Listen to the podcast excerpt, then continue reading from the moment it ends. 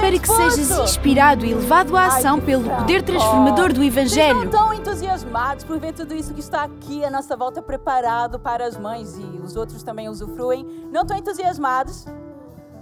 Olha, sabes o que mais? Eu acho que eu estou a ser modesta. Esse lugar está absolutamente incrível e graças a Deus por vocês que têm em casa vossas mães e podem trazê-las a este lugar para elas serem honradas e parabenizadas pelo seu dia. Eu tenho a minha mãe a 7 mil quilômetros daqui e quem me dera que ela cá estivesse que ela visse tudo isso, tudo aquilo que foi preparado para ela. Aliás, já agora, eu queria que nós dessemos, dessemos uma grande salva de palmas para uma equipa incansável, dedicada, desde aqueles meninos que estão ali que fazem os vídeos, desde aqueles que estão aqui a montar tudo e preparam a comida e que cantam e pensam, toda essa equipa. Uma grande salva de palmas a elas. Ok? Está a ser Está a ser uma manhã incrível, o ambiente está ótimo, a atmosfera está incrível, nós adoramos a Deus com todo o nosso coração e estamos prontos para a palavra de Deus? Sim? Então, antes de mais, eu quero que você se levante do seu lugar e parabenize uma mãe. Eu já estive a dizer que há uma semana mais ou menos que eu estou a ouvir Feliz Dia da Mãe. Para aí uma semana, minha beca não me deixa.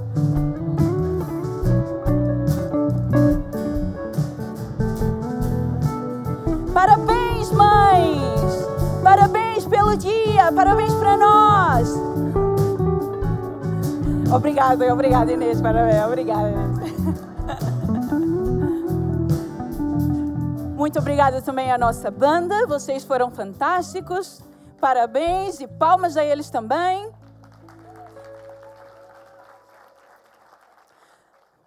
Estão preparados para a palavra?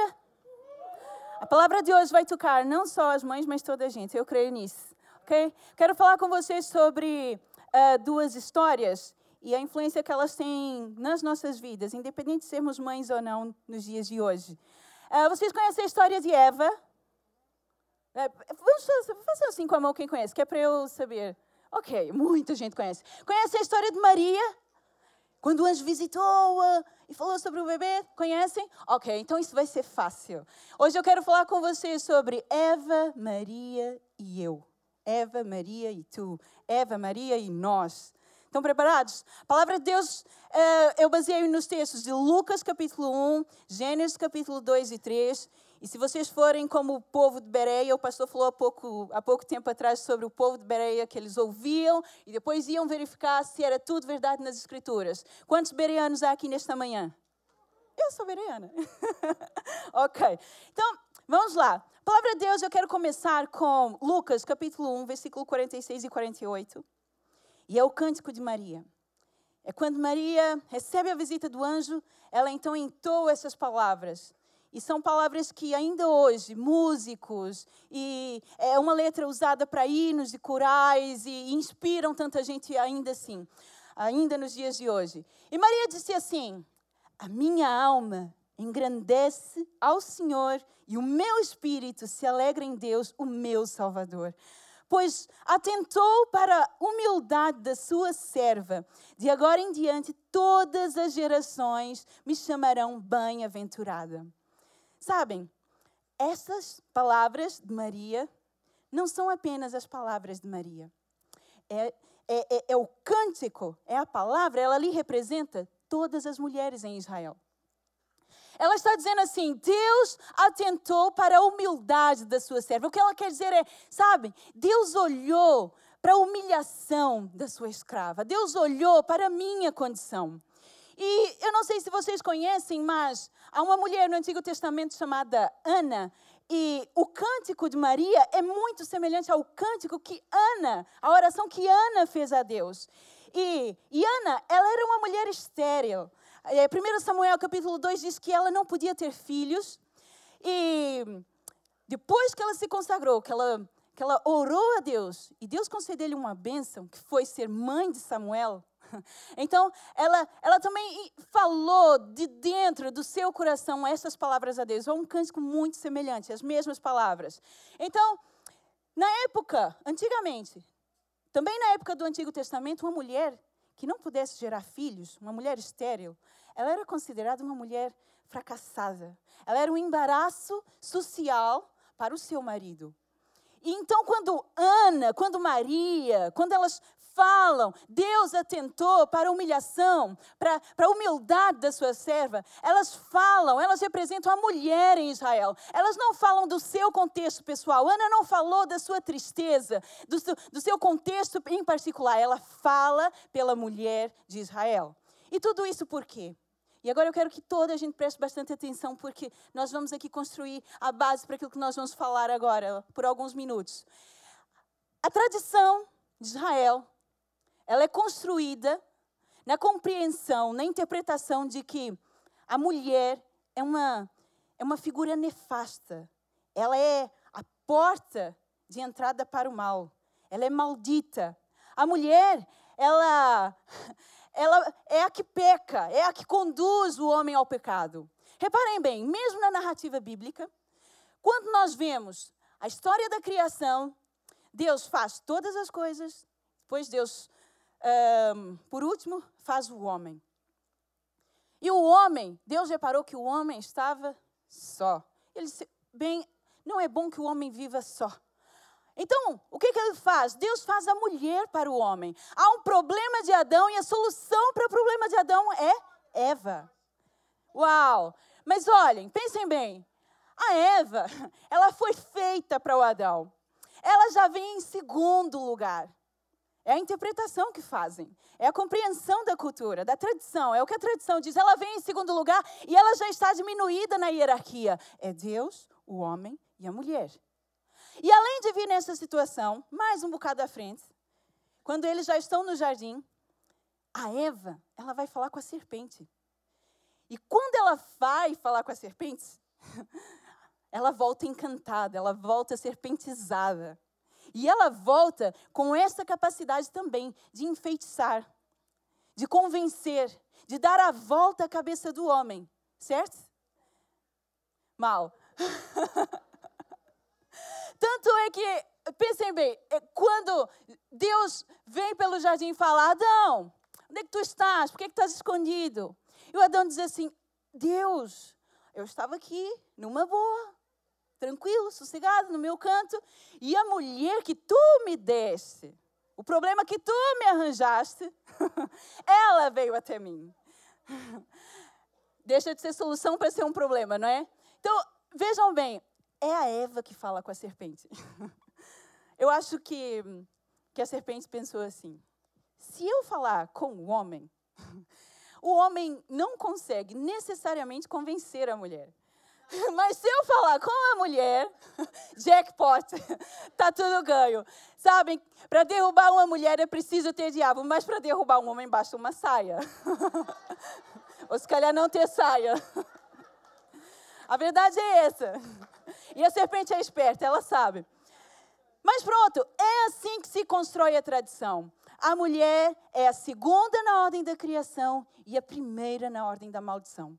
É, é, é, a tradição, é o que a tradição diz. Essa é a perspectiva do povo. Isso é como o povo interpreta aquilo que eles leem. Mas Deus, mas Deus não vê dessa forma. Hoje as pessoas podem olhar para nós e tudo aquilo que elas conseguem ver é nada mais além do que o nosso erro, o erro que cometemos.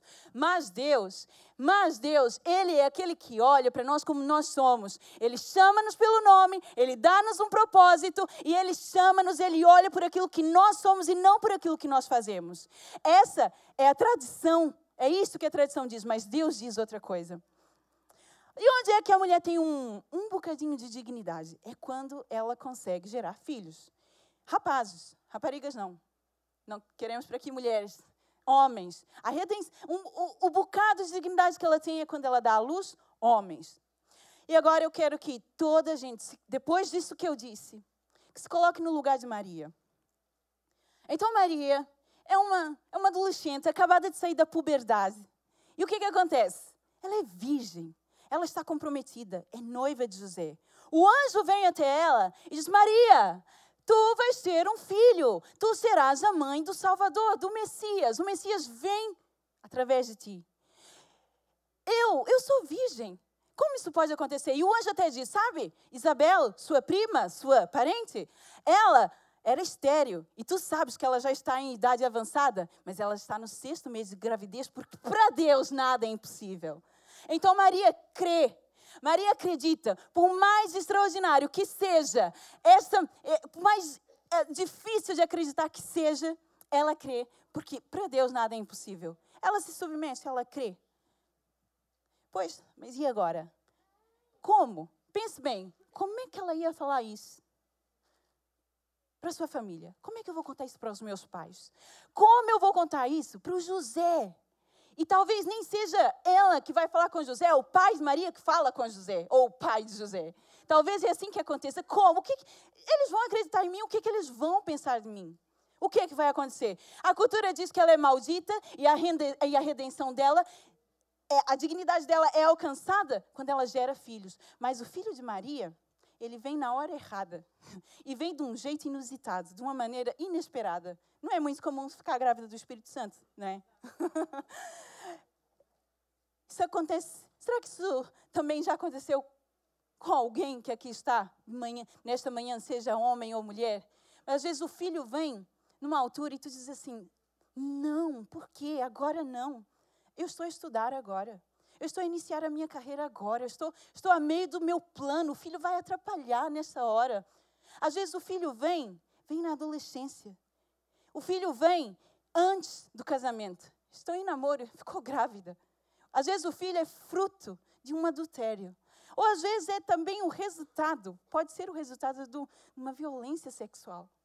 E aquilo que era para ser um motivo de alegria é um motivo de vergonha, de tristeza e de constrangimento.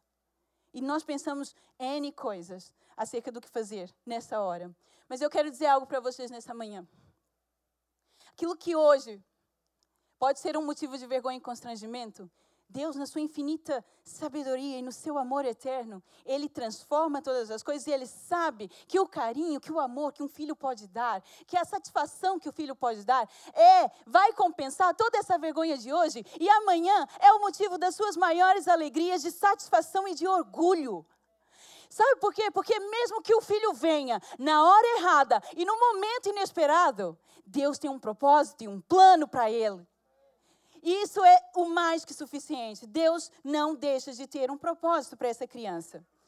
Sabem, Maria, quando ouviu aquilo do anjo, ela foi direitinha ter com a Isabel, porque no mundo inteiro, nesse universo de Maria, quem ia acreditar nela? Isabel, Isabel viveu o milagre, ela experienciou o milagre. Então ela vai compreender que para Deus nada é impossível e que o Messias poderia vir sim de Maria. E quando Maria sauda Isabel, no seu ventre a criança se agita e ela irrompe numa palavra profética. Ela sabe que Maria está grávida. E não é intuição feminina. Que há mulheres que olham para outras e dizem assim: eu acho que tu estás grávida. E tu tens um ar tão sereno, tens um ar tão doce. Eu sabia que tu estavas grávida. Então as mulheres têm essas coisas, né? Os homens não. Mas as mulheres têm, mas não é o caso de Isabel. Isabel é o Espírito Santo que é, é, ela está cheia do Espírito e rompe nessa palavra e ela diz assim: em alta voz exclamou. É a redenção da mulher pela maternidade. Ela diz: Bendita és tu entre as mulheres, e bendito é o filho que tu darás à luz.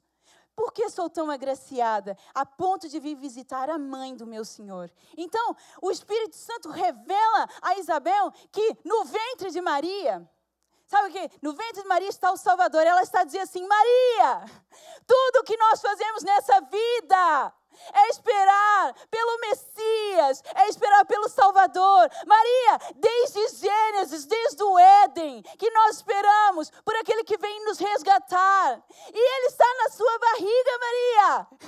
E isso deve ter fortalecido a fé de Maria, não acham? Ela não está louca, ela não ouve vozes. Aquilo não é um sonho. O que o anjo disse era verdadeiro. Sabem, que elas conseguiram fazer é, elas contemplaram a promessa que em Gênesis 3,15 está a dizer que o descendente da mulher, ele viria e feriria a cabeça da serpente. E assim, vinga a mulher. Vinga a mulher, redime a mulher dessa condição de humilhação. Bem, não importa Não importa aquilo que nós um dia já fizemos mal, não importa o que tu fizeste mal um dia e quão desastrosas possam ser as consequências daquilo que fizeste. Porque quando Deus, ele apresenta para nós um problema, ele também apresenta para nós um caminho de solução. Ele apresenta o caminho da redenção. Então, estejas tu na graça de Maria, ou na desgraça, ou na maldição de Eva, não se preocupe, tu podes ter esperança, porque o nosso Deus, ele é aquele que olha para aquilo que nós somos somos e não para aquilo que nós fazemos. Amém. Eu esperava que vocês estivessem mais entusiasmados. Ele se preocupa conosco, querido. Ele se preocupa com cada detalhe da nossa vida. Se hoje a tua dignidade foi tirada porque fizeste alguma coisa, Ele é Deus para restaurar. É isso, é isso que Ele procura fazer. E eu penso que Maria não tinha noção do que naquele momento estava acontecendo. É, aliás, ela não tinha noção, a, a ideia imediata de como Jesus iria transformar a cultura, de como Jesus ia, ia mudar a tradição. Alguns leitores do Novo Testamento erroneamente leem e dizem que a mulher ela tem uma submissão, que a missão é do marido. E a mulher, o que ela tem que fazer é colaborar para que o marido cumpra a missão. Erroneamente. Sabe o que, que Jesus fez? Jesus, quando ele veio, ele não veio só para resgatar a raça humana. Ele veio para redimir a mulher com isso. Ele veio e colocou a mulher no mesmo patamar de bênçãos do Evangelho, no mesmo patamar que o homem. Ele disse: vocês são iguais. Não pensem de outra coisa. O apóstolo Paulo fala em sua carta aos Coríntios, na primeira carta. Ele diz assim: vocês ficam, perdem tempo a perguntar quem veio primeiro, quem veio depois que, que, que isso interessa? Isso não, tem, isso não tem importância. Tudo vem de Deus. São iguais, homens ou mulheres. E ele continua a falar a Timóteo. Ele diz na primeira carta de Timóteo, no capítulo 2, ele fala: estão a perguntar, ficam a questionar, por que é que Eva pecou primeiro? Vocês se preocupam com isso? Não percam tempo com isso. Porque quando quando o descendente da mulher vier, quando o Messias vier, ele vem através da maternidade. E isso é a redenção da mulher. Deus poderia escolher mandar o Messias de várias formas, mas ele escolheu a maternidade. E isso é a redenção da mulher. Jesus veio redimir a mulher. Mas olha, ele veio também revelar que o nosso Deus, ele não é sexista. Deus, ele não olha para o sexo, ele não é misógino, como a tradição diz. Ele não é sexista, como a tradição demonstrava. O que Deus é, ele é um homem, ele é, ele é Deus que está à procura. Sejas tu homem, sejas tu mulher, seja adolescente, criança ou adulto, Deus está à procura do seu coração e da sua vontade de servir a um Deus que tudo pode fazer através de qualquer pessoa que queira servi-lo, que queira adorá-lo. Deus está à procura do nosso interior. Isso é que é o importante. E Romanos 5 diz, Paulo diz assim, Adão pecou, certo? E depois que Adão pecou, todos os homens, a partir de Adão, todas as pessoas nasceram pecadoras. É verdade.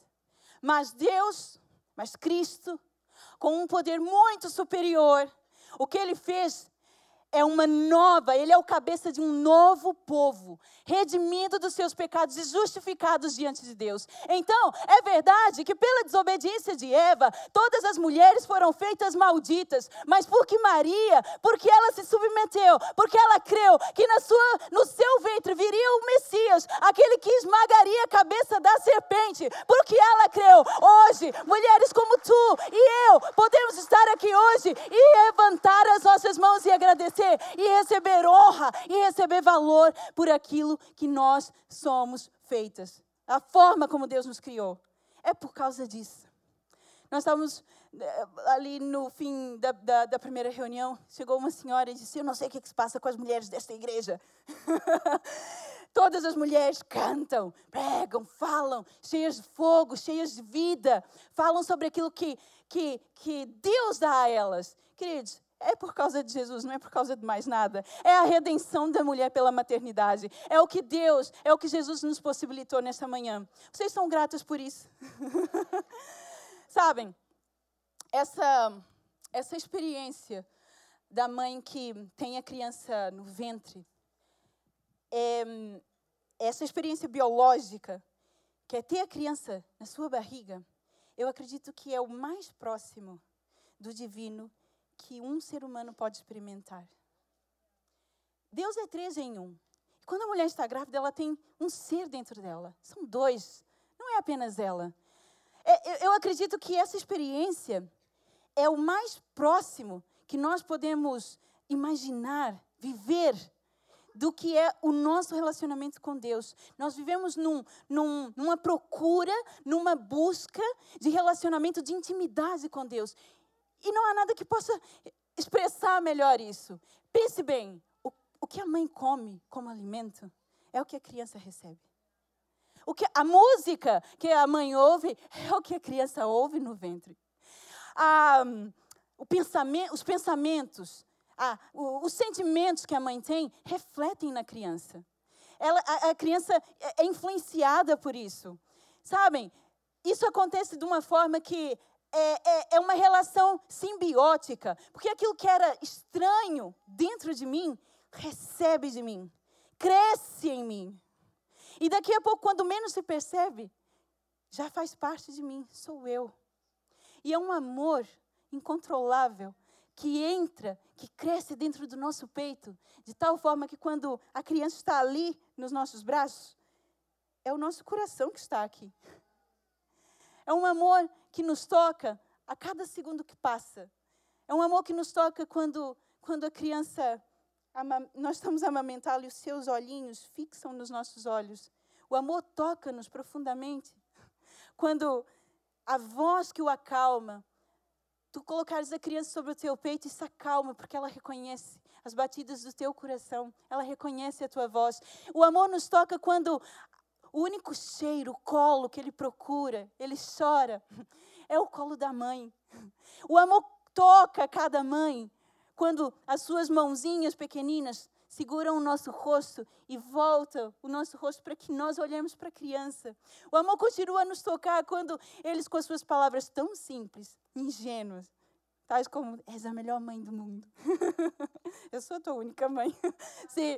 Bom, palavras ingênuas, simples, tocam o nosso coração, aqueles desenhos que eles infinitamente fazem e fazem e fazem, expressando o seu amor, quando eles dizem, mamãe, eu amo-te tanto.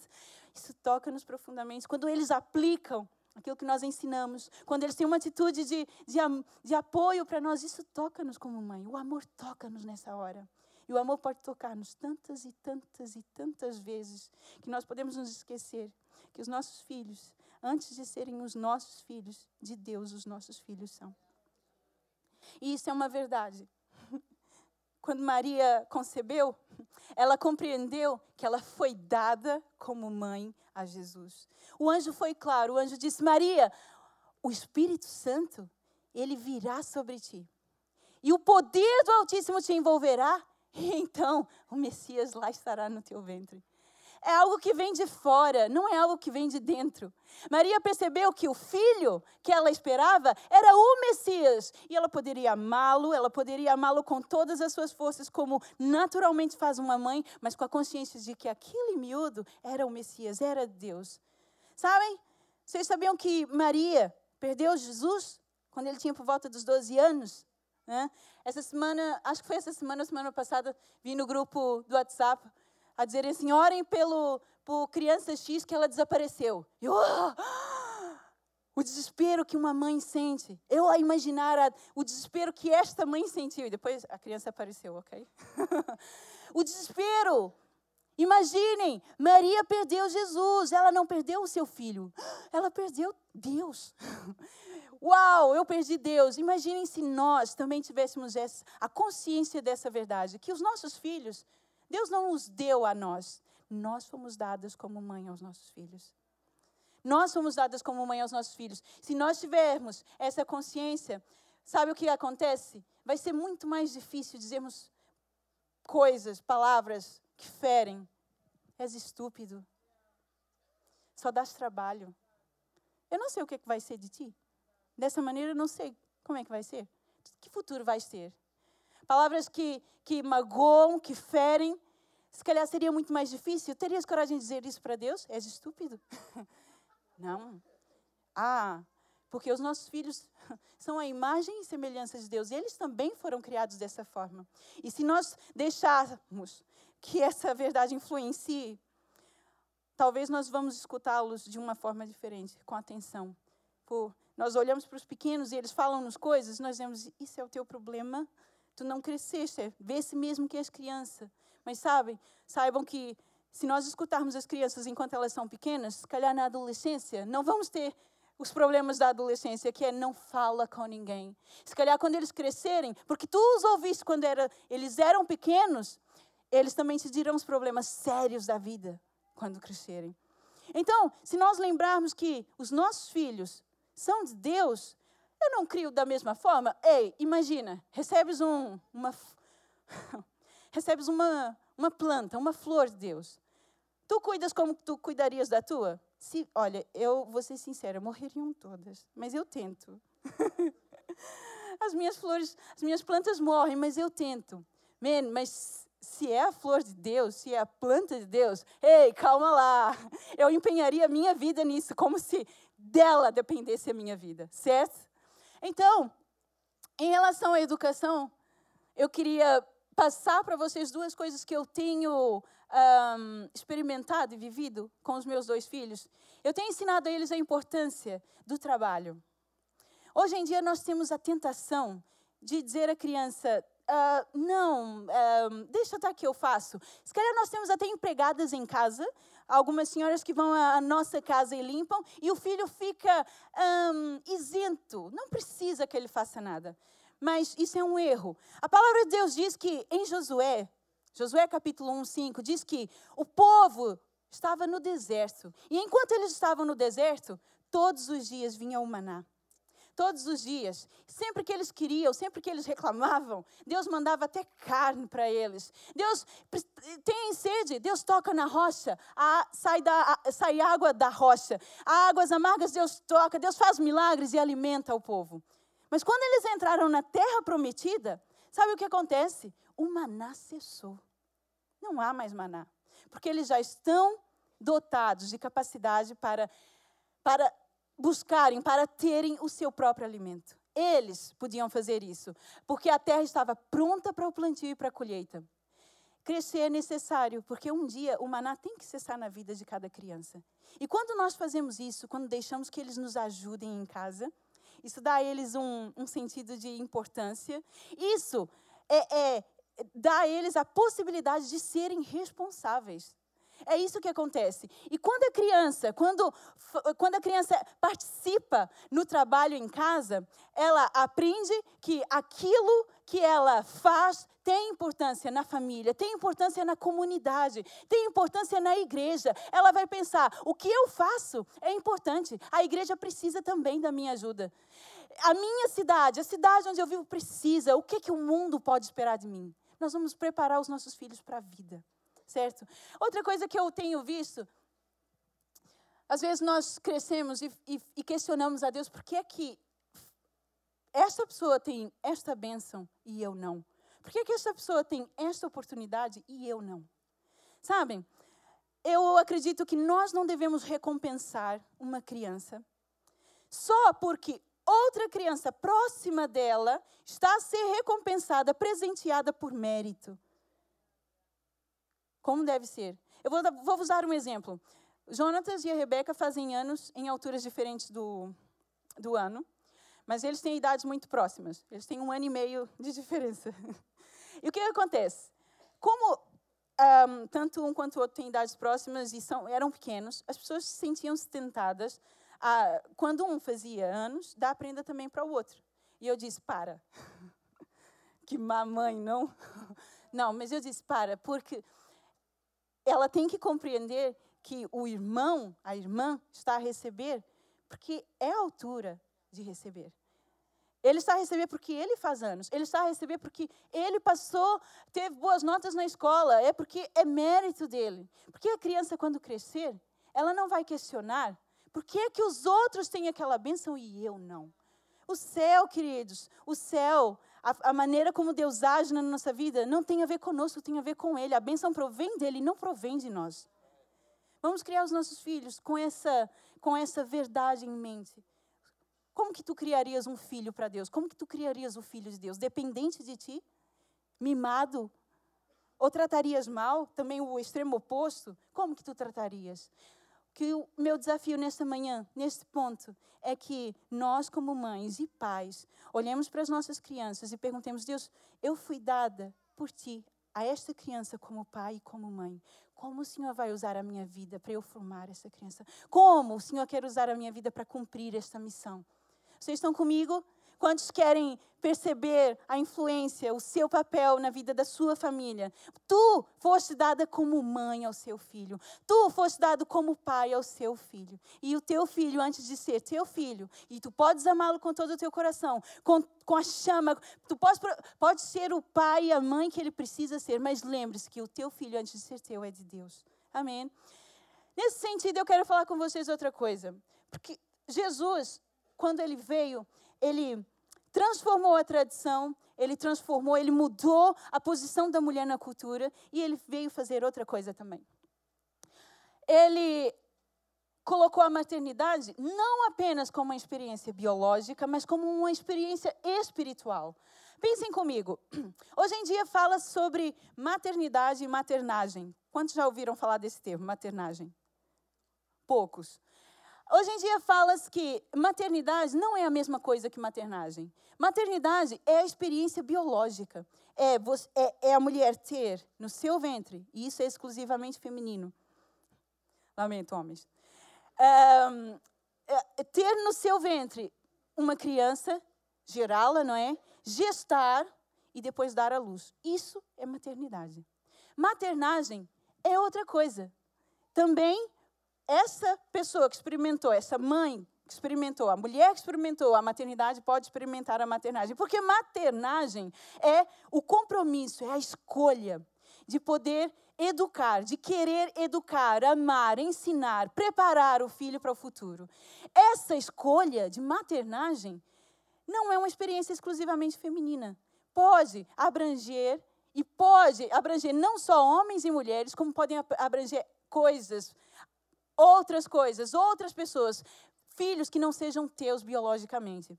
Olha, vejam bem, eu tenho, nós temos um pastor amigo que é um, pastor Carlitos. Um, nessa altura ele vivia em África e a sua mãe um dia recebe numa caixinha de sapatos um bebê lá dentro. E é incrível porque eles, ele, ele dizia que as condições, pronto, viviam, não, era, não eram ricos, mas a sua mãe decidiu que aquela menina que ela estava, ela teria, ela, ela iria exercer maternagem, ela iria cuidar dessa criança. E o amor que uma pessoa pode sentir, seja homem ou mulher, por alguém, é uma escolha que nós podemos fazer. Assim como ela escolheu, hoje eu e tu podemos escolher também. Pensem, o próprio Jesus, ele disse assim, em, Jerus, é, em Lucas capítulo 13, 34. O próprio Jesus, ele experimentou ser mãe. Ele experimentou a índole da maternidade. Ele, ele viveu isso. Ele disse assim: Jerusalém, Jerusalém, cidade que matas os homens de Deus e apedrejas aqueles que são enviados a socorrer-se.